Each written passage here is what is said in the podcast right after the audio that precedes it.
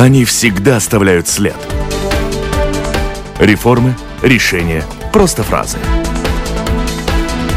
Они могут уйти в отставку, а могут войти в историю. Сегодня они действующие лица. Здравствуйте. Рождество в условиях чрезвычайной ситуации. Каким оно стало для священнослужителей, прихожан, и для тех, кто просто привык в эти дни дарить и получать подарки. Как можно охарактеризовать пандемию с христианской точки зрения обо всем этом мы говорим сегодня в программе «Действующие лица» с архиепископом Римско-католической церкви Латвии Збигневым Станкевичем. Добрый день. Добрый день. У микрофона автор ведущая программы, журналист Валентина Артеменко. Вопросы по телефону гостю задает также журналист новостного портала «Делфи» Кристина Худенко и главный редактор еженедельника МК «Латвия» Маргита Спрансмана, а оператор звукозаписи Нора Ницпапа. Итак, как можете охарактеризовать вот эту ситуацию, насколько она нежданна, негаданна? Пандемия – это был прямо как гром с ясного неба, потому что все-таки настрой в нашем, я бы так сказал, западном мире, ну, которому принадлежим, наша часть Европы, что прогресс будет продолжаться бесконечно, и торжественное шествие развития технологий и покорения мира э, будет идти, продолжаться так, как мы хотим. Признавали уже, что с экологией там что-то неладное творится, что эти озонные дыры там появляются, и что глобальное потепление все-таки может произвести изменения в климате. Но считали так, вот мы наметим, что снизим эти квоты углекислого газа, и все равно мы с этим всем справимся. И тут вдруг удар в спину. COVID Вначале казалось, ну ладно, мы там дистанцию будем держать, там маски, там то, изоляция. И уже казалось, вот-вот его задавят, и все кончится. А тут из Великобритании нам говорят, а у них там новая... Новый, да. да, новая мутация, которая еще более едкая. Задают вопросы, будет ли работать вакцина против этого. Один говорит да, второй говорит нет. Короче говоря, наша уверенность в вакцине тоже не абсолютно. Поэтому я бы хотел так с духовной, с богословской точки зрения на это посмотреть. По этому поводу вот Кристина спрашивает. Как бы вы охарактеризовали пандемию с позиции религиозного учения? Это кара Господня, милость Господня или происки нечистого? Чтобы это оценить, надо прибегнуть к божественному откровению, к нашей хорошо известной, знакомой или, может быть, для молодых поколений не так хорошо знакомой Библии, Священному Писанию. И там, когда мы читаем, особенно Ветхий Завет, там однозначно видна эта связь между эпидемией и духовным состоянием общества. Правда, есть тоже одно исключение. Есть книга Иова, который является праведником, и он тоже страдает и там, в общем-то, другой случай. Там случай уже не, это не последствия его греха, но это Богом допущенное испытание, чтобы очистить его самого, его мотивацию, углубить, скажем так, его взаимоотношения с Богом. Но первая причина все-таки в Священном Писании – это когда избранный народ из Египта выходит. Там описано, что начался мор или началась пандемия, ну, эпидемия, они умирали, и Моисей молился, просил, чтобы грех народа Бог простил. Потом царь Давид уже под старости лет, когда он э, оказалось, в одной битве чуть не погиб, потому что он уже начал ослабевать, и он вместо того, чтобы продолжать делать то, что он всю жизнь делал, уповал на Бога, а не на свою армию. Он решил сосчитать свою армию и сколько у него солдат, сколько у него ресурсов, чтобы положиться на эти ресурсы. И этим он, ну как бы совершил определенный акт идолопоклонства. Последствие этого было такое, что ему дали три варианта выбор. Или 7 лет голода у народа, или сколько там 7 недель будет убегать от врагов или э, три дня эпидемии. Он избрал впасть в руки лучше Бога живого, чем страдать от человека. Собственно, тогда, когда он покаялся в своем грехе и принес жертву, Бог остановил эту пандемию. Эти параллели, ну как бы, чтобы увидеть связь между ложными установками, которые присутствуют в современном мире, и теми несчастьями, которые сваливаются на человека, как я уже говорил, современный мир, современная наша цивилизация, доминирующая цивилизация, она считает на практике, что без Бога можно обойтись, мы сами совсем справимся, и мы можем продолжать покорять природу, можем вырубать леса, уменьшать дистанцию между животным миром и человеком, а оказывается, в конце это чисто, можно сказать, ученые это уже скажут вам, что оказывается, когда животным некуда деваться, когда у них нет своих лесов, там кустарников и трав, они начнут селиться в наших парках. Ну, просто дистанция между человеком и животными уменьшается, а в этих животных там полно этих всех вирусов и разных микроорганизмов, и те Тогда, когда эта дистанция уже совершенно маленькая, они перескакивают и начинают развиваться, как бы приспосабливаются к организму человека. И это произошло. Почему? Если мы смотрим очень близоруко, очень поверхностно, ну да, ну вот просто там такой случай, такая случайность. Ну а вот почему по всему миру разошлось? Ну ладно, разводим руки и непонятно. Глядя с духовной точки зрения, все понятно. Это призыв человек, остановись, подумай о твоих сеттингах, о твоих основных установках. Но ты не происки, вот э, кто всё как предполагает. А это все уже нюансы. Это все нюансы. Как святой Павел говорит, тому, кто любит Бога, любящему Бога, все идет во благо. И что Бог, Он является единственным в мире, я бы сказал, который способен из зла извлечь в окончательном итоге добро. И все-таки спрошу вас о том, как оцениваете те меры, которые принимают сегодня политики. Ну, насчет э, политиков и руководителей, то это для них экзамен. Я бы это так даже назвал. Пандемия выявляет фейковых политиков. И те, которые пришли в политику, чтобы искать собственной выгоды, не имея компетенции осуществлять руководство государством, это становится явным, потому что кризис, экстремальная ситуация, она показывает, кто есть кто. Для политика основное в его действии, он должен искать общего блага. И это, конечно, вызов, потому что у нас пять партий в правительстве, и есть тоже оппозиционные партии. Вызов такого рода, что принимая решения вот как поступать в ситуации пандемии, чтобы эти решения не были обусловлены интересом моей партии или интересами коалиции против оппозиции, или чтобы оппозиция не давала такие предложения, которые подкапывают позицию, а чтобы все работали ради общего блага, ради преодоления пандемии. Как вы думаете, укрыться. справляются они? Я думаю, что так? они стараются. Они растерялись, конечно.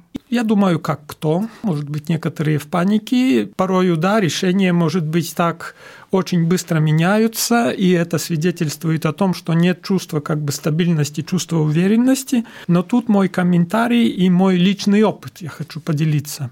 И опыт э, ну, руководителей религиозных конфессий. Вначале нас как бы поставили перед фактом и сказали, вот вы должны так и так поступать, вот такие и такие запреты касательно участия в богослужениях и касательно деятельности храмов. Мы очень терпеливо вступили в диалог и начали объяснять специфику наших действий, важность храма, важность богослужения и важность духовной жизни, что это не менее важно, чем хлебный магазин. Диалог Тоже храм. с правительством.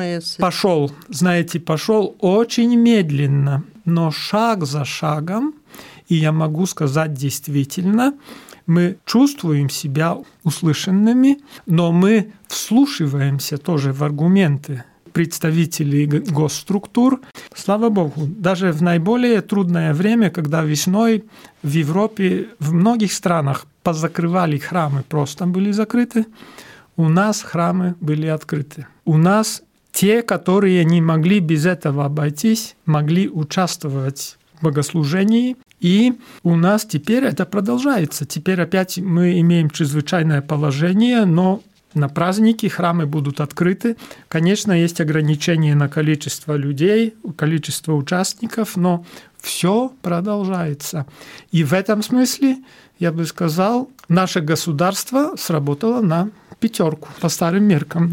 И я глубоко удовлетворен, потому что теперь они тоже гораздо лучше понимают то, что у нас происходит, серьезность Но это нашей сообща миссии католическая... православные, лютеране, баптисты, Все адвентисты, все религиозные И конфессии. условия, в принципе, сегодня одинаковые. Одинаковые, да, одинаковые. Это было очень полезно и для нашего экуменического сотруднич- со- содружества и сотрудничества, потому что то, что, скажем, акцент в одной конфессии, в другой конфессии другой акцент. И мы говорим, скажем, нас удовлетворяет это, а другие говорят, а нет, у нас есть еще нюансы. И мы так друг друга, в общем-то, лучше познали. В этом смысле пандемия нам пошла на пользу в этом аспекте. Кристина спрашивает, Как много священнослужителей католической церкви Латвии пострадали от коронавируса? Есть ли специальная молитва для тех или за тех, кто заражен или и болеет? Но мне известны два случая. Один переболел в очень легкой форме, практически без, почти без признаков. Второй болеет в форме, может быть, ну, к среднему уровню приближаясь, но, но нет пока, слава богу, серьезных каких-то осложнений. а известно. что касается молитвы какой-то специальной? Касательно молитвы, у нас есть молитва, которую мы во всех храмах молимся после службы, написанная Совет конференции епископата Европы, есть такой совет, и комиссия епископов Евросоюза. Руководство этих структур написало молитву на время пандемии. Мы ее перевели на латышский, и мы молимся этой молитвой после каждой службы. Но против болезни как таковой, чего-то специального у нас нету. Расскажите, пожалуйста, как в этом году люди смогут посетить храмы на Рождество? Какие ограничения будут действовать и как соблюдаются правила безопасности? Дополнительных ограничений на те дни не будет. Наоборот, будет определенное облегчение на Рождество, так сказать, по западному календарю и по восточному календарю. То есть 24 декабря и 6 января, это на православное на Рождество, храмы могут быть открыты до 23 часов вечера, потому что во все остальные дни до 20 часов вечера.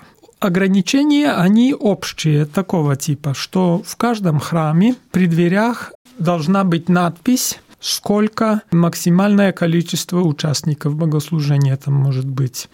А это количество рассчитывается таким образом, что не более 20% от максимально допустимого количества в этом помещении, плюс на каждого э, должны быть 10 квадратных метров э, площади.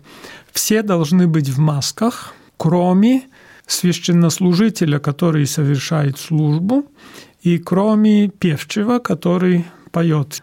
Э, Были ли случаи, когда приходила полиция, проверяла? Минувшее воскресенье к нам пришло двое полицейских около времени главной службы, но они посмотрели, что количество народу допустимое, но они были очень культурные и очень вежливые. А в другие храмы не жалуются, церкви там Это было весной, тогда вот на, на Пасху довольно часто в некоторых, в принципе, я бы сказал, в редко каком храме не появилась возле храма полиция. Мы старались добросовестно соблюдать все требования, и полицейские приходили, посмотрели, ага, все так, как положено, и удалялись. Когда ограниченное количество людей, кто может присутствовать на службе, желающих больше, чем может вместить храм, или наоборот, у людей нет желания посещать храм, они предпочитают дома, ищут какие-то другие возможности.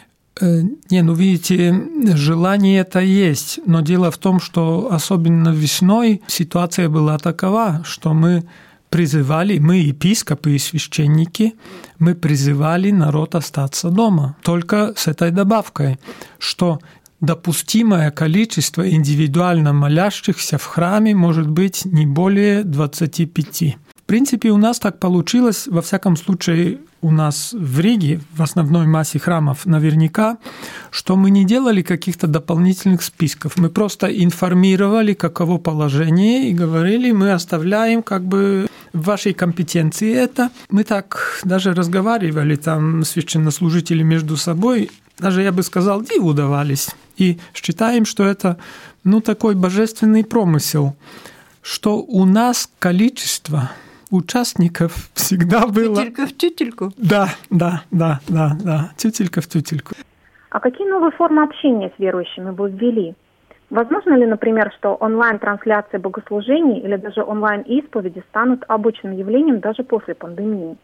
Знаете, онлайн-исповеди никогда не станут привычными, потому что это запрещено каноническим правом. И это подтвердила конгрегация, ясно сказала, что исповедь можно совершать только ну, в присутствии, когда мы друг друга слышим. Поэтому исповедь отпадает удаленно.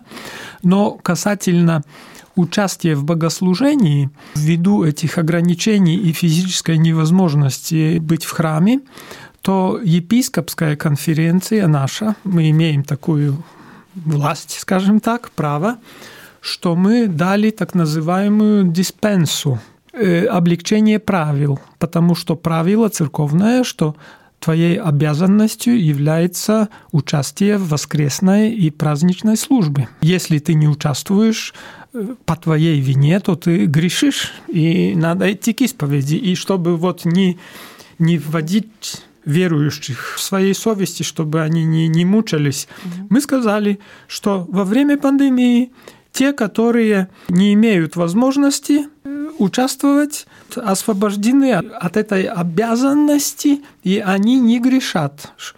Поэтому кто имеет вот кто видит, что имеет возможность, пожалуйста, а кто не может, то тогда обязанностью является участие удаленно. И вот в этом смысле пандемия нам, я бы сказал, пошла во благо, потому что она нас вынудила развиваться технологически. Я тут говорил о технологии. Технологии могут вводить да человека в гордыню, но технологии сами по себе, они хорошая вещь. Их можно употреблять во славу Божию и во благо человека. И поэтому я призвал моих священников, настоятелей, говорю, покупайте камеры, ставьте в ваших храмах подключайте к интернету и передавайте в интернете через YouTube, через э, Facebook. Или мы сделали даже специальный Католис ТВ, такой канал католического телевидения. И там есть список, во сколько и откуда можно участвовать удаленно в богослужениях. Поэтому это заставило нас тоже в кафедральном соборе. Мы поставили камеру, и у нас теперь 24 часа в сутки, если кто-то хочет, может наблюдать, что там происходит и участвовать во всем. Кристина. В августе прогремел скандал с религиозной общиной в Бруклинском поместье, где сурово обращались с детьми, принуждая много работать. При этом их пастор Мэднис до того был награжден званием «Гордость Латвии». Чем закончилась эта история? Насколько допустимы с точки зрения религии суровые меры воспитания? Ну, во-первых, я хочу сказать, что отец Андрей Мединч, он является священником Елговской епархии. И у нас каждая епархия имеет свою автономию и свою подчиненность, и поэтому касательно деталей надо обращаться к епископу Павловскому Эдварду он курирует ну, этого вы священника. Глава да. обращались к нему? По крайней мере, вот в тот первый период мы в постоянном контакте находились. Могу просто сказать то, что мне известно на данный момент. Шум был большой, и масс-медиа, они, ну, просто, я бы сказал, уничтожительно отнеслись к этому. Но все притихло, и на данный момент нет никаких, я не видел никаких публикаций насчет того, что вина... были какие-то заявления что... полиции, разбирательства, правовые? Нет, там были возбуждены какие-то служебные да. проверки, было целый ряд. Но пока мне неизвестно, о том, чтобы что-то было подтверждено. А я, дети я никак... продолжают там бывать? Нет, насколько я знаю, дети нет. Важно то, что, во-первых, что эти дети, они были там добровольно, и что их там родители посылали. И, во-вторых, да, что, очевидно, руководитель Брукны э, поскольку он работает с бывшими заключенными, с наркоманами, алкоголиками, сам прошел Афганистан, и тоже с этой трудной молодежью, потому что к нему посылают тех, с которыми не справляются, уже никто не справляется. Да. И родители, которые не знают, куда девать своих детей, они в конце просят его, послушай, возьми к себе. Но они оттуда быть, могут уехать? В каждый там момент, прям в любой момент, в любой момент. Че? И поэтому он, он просто берет жестко, ну и все. Это его стиль.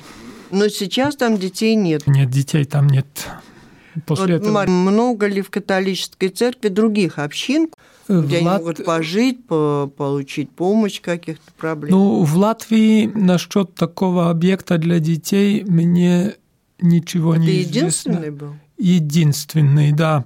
Но такой э, центр э, реабилитации у нас в епархии есть. Это Бетлемес Майя или Вифлеемский дом.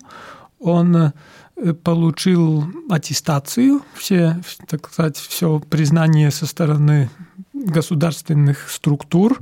И это центр реабилитации ну, для всех, которые страдают от, от зависимостей, от алкогольных, наркотических и игорных или бывшие заключенные, те, и которые без определенного места жительства. Помощь. Там они могут, где-то до 30 человек они могут принять, и в том числе и женщины.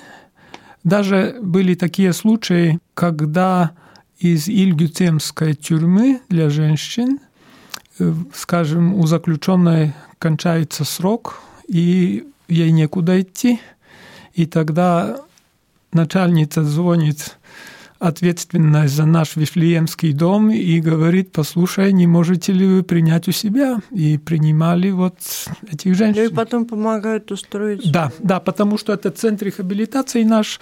Там двухгодичная аккредитованная программа. В начале я бы это назвал даже период как бы детоксикации там где-то два месяца, по-моему. Это мы вне Риги. У нас есть домик и, и там участок земли, где они просто находятся.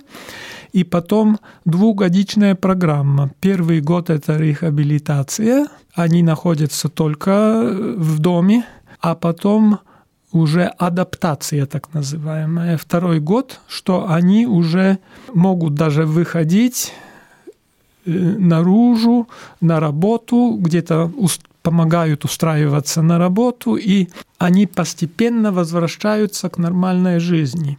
И этот наш центр, он праздновал девятилетний юбилей в сентябре. Тогда действительно есть чувство удовлетворения, что а стоило за это все браться и продвигать вперед.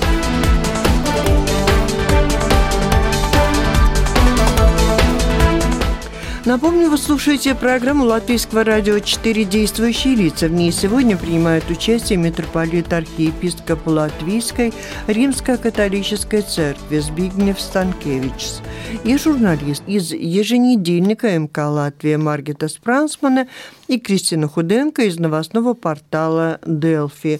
И в продолжении еще к теме достаточно скандальную разрешение в католической церкви однополых браков. Да, но это полный абсурд, это так называемый fake news, потому что католическая церковь признает один вид брака. Как в Библии написано, что Бог сотворил человека вначале, мужчину и женщину он сотворил. И соединится мужчина с женщиной, и будут двое одна плоть. Это учение церкви, я тут говорю не от себя. Брак – это союз мужчины и женщины, и семья – это на браке основанная структура. Значит, это муж и жена плюс дети плюс ближайшие родственники. И церковь венчает только мужчину и женщину. Третьего не дано. Это абсолютно ложное, я бы сказал, клеветническое измышление. Касательно слов папы, это были слова, вырванные из контекста, совершенно другого контекста, но там не было ни слова об однополых браках. Те слова, которые приводятся, там как бы два изречения его. Одно, что он говорил в контексте детей, которые являются геями или лесбиянками, и он призывал родителей их не исключать из семьи, не выгонять из дома и он сказал, что они имеют право на семью. В этом смысле они имеют право остаться в той семье, в которой они родились, и не отвергайте их. А из этого сделали, ага, семья, ну то значит папа говорит о том, что они имеют право жениться, заключать однополые браки, и что церковь это благословляет. Это совершенная ложь и извращение, так сказать. Это недобросовестная работа того журналиста, который построил ну, такую... А церковь не пыталась, может быть, судиться, добиваться? Судиться нет, но церковь объяснила то, что там на самом деле было, и мы это самое, то же самое сделали в Латвии. Мы не хотим конфликтов, но хотим мирно жить со всеми, но не за счет истины. А Кристина об этом тоже спрашивает. Вы предложили ввести правовое регулирование отношений между однополыми партнерами, не называя это браком. Как продвигается ваше предложение? На ваш взгляд, может ли в итоге католическая церковь прийти к реформе, когда венчать будут и однополые союзы? Ну, на это я ответил уже, да. на это я ответил, но насчет моего предложения, то тут тоже хочу пояснить, что мое предложение, как бы контекст этого предложения. Мы видим, что есть довольно большая группа людей разных категорий, которые имеют похожие проблемы. Скажем, могут быть две старушки, которые не имеют родственников, и они пришли к выводу, что они охотно бы жили в одной квартире и заботились друг о друге. И одна умирает, вторая или, ну, скажем, одна заболевает, вторая хочет ее посещать в больнице, ей не разрешают и тому подобное. Потом могут быть приемные дети. Адопция еще не, не сделана, и похожая ситуация. Могут быть даже не знаю, у нас есть монашеские общины, религиозные конгрегации, что пять монахинь живут в, одной, э, в одном доме, и похожая ситуация. Короче говоря, есть разные категории людей, у которых с правовой точки зрения у них появляются проблемы тогда, когда возникают вот такого рода ситуации. И я предложил для всех этих их взять как бы под одну крышу и ввести урегулирование, назвав это общее домашнее хозяйство или декларированное общее хозяйство, не регистрированное, потому что регистрация это сразу на брак смахивает. Я сказал декларация, декларēt dzīves света. И если хотят те, которые, так сказать, являются однополыми партнерами, хотят они под эту категорию, пожалуйста, они могут туда войти, так сказать, задекларироваться и тогда получать вот эти возможности решения этих проблем.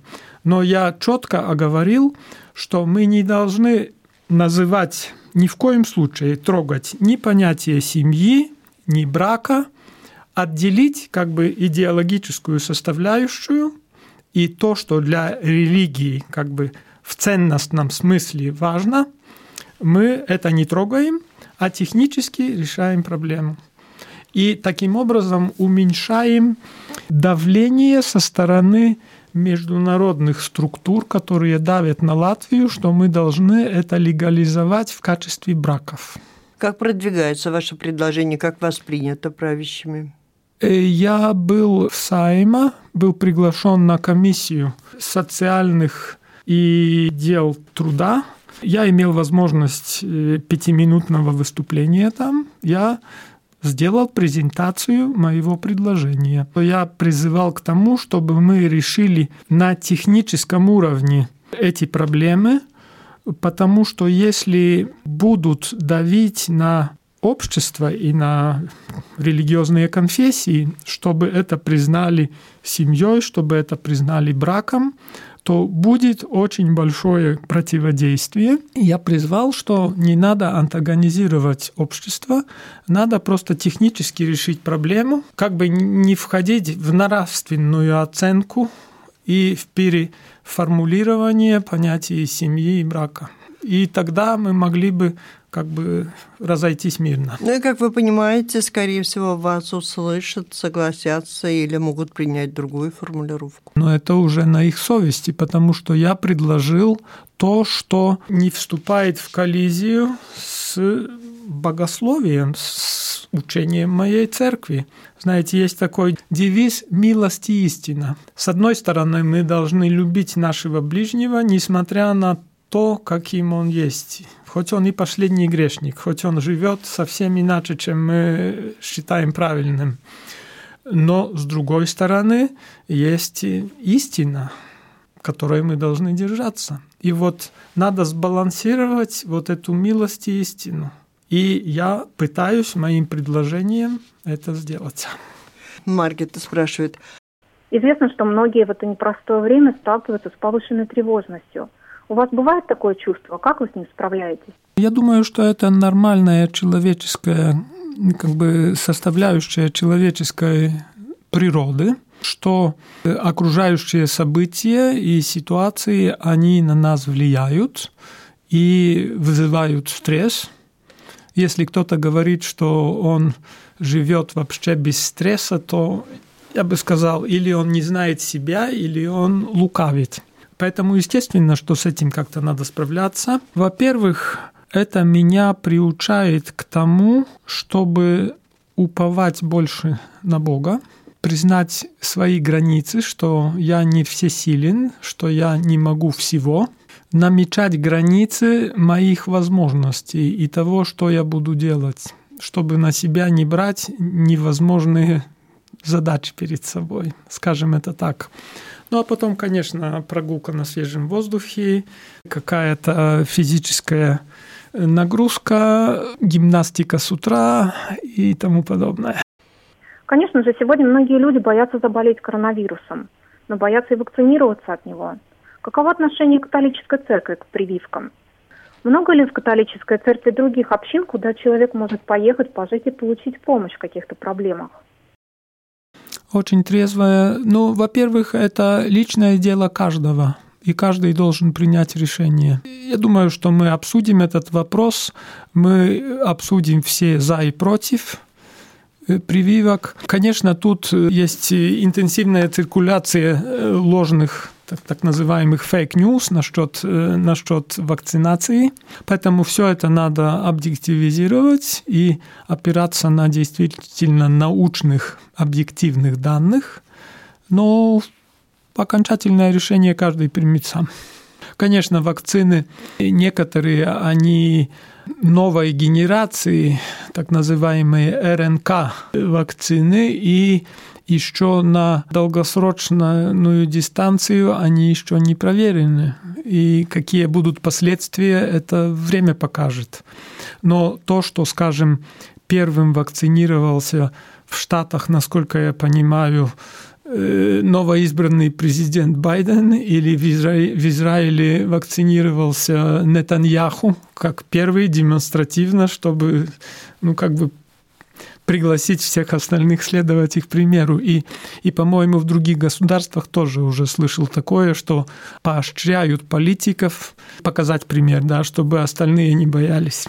В завершение, конечно, я прошу вас э, о каком-то поздравлении, пожелании, о каком-то слове пастыря. Мы всегда, когда встречаемся в преддверии больших праздников, говорим о том, что в большом мире они превращаются в шопинг, празднование, гуляние. Сегодня ситуация такова, что шопинг отменен. Это, слава это... Богу, слава Богу, да. В определенном смысле насильственно мы общество вынуждено праздновать как бы без этой всей шелухи и идти вглубь, и, может быть, задуматься над настоящим посланием этого праздника, о сути этого праздника, потому что суть этого праздника – божественное слово, которое стало плотью, которое несет имя в Ветхом Завете Эммануил, то есть Бог с нами, Бог среди нас, и этот Бог, Он является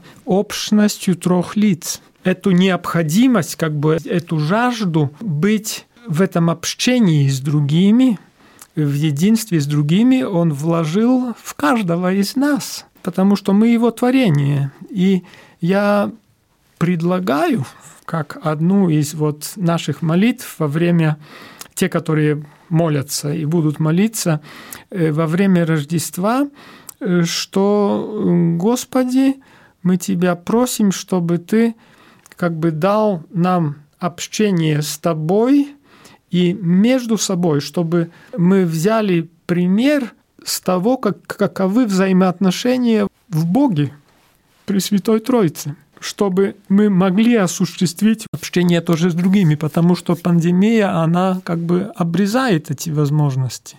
Но жажда-то в нас есть. И поэтому я желаю такого Рождества, которое является наполненное тишиной, миром, осознание того, что я творение Божье, но Бог, значит, Он Иммануил, Он Бог с нами, Он близок, Он близок во время испытаний, во время сомнений. Э, как святой Павел говорил, любящему Бога все идет во благо. И тогда тоже пандемия может в конце обернуться нам во благо, что мы поменяем установки и сбалансируем технический прогресс и материальное благосостояние с удовлетворением духовных нужд и, и так сказать, что Бог все-таки будет на своем месте, а тогда все остальное станет на своем месте. Этого я желаю. Спасибо. Это была программа «Действующие лица». В ней приняли участие архиепископ Римско-католической церкви в Латвии Збигнев Станкевич и журналисты, Кристина Худенко из новостного интернет-портала «Делфи», Маргита Спрансман и главный редактор еженедельника МК «Латвия». Программу провела Валентина Артеменко, Латвийское радио 4. Оператор звукозаписи Нора Мейцпапа. Всем спасибо, удачи, до встречи в эфире. С праздником! С праздником, до свидания.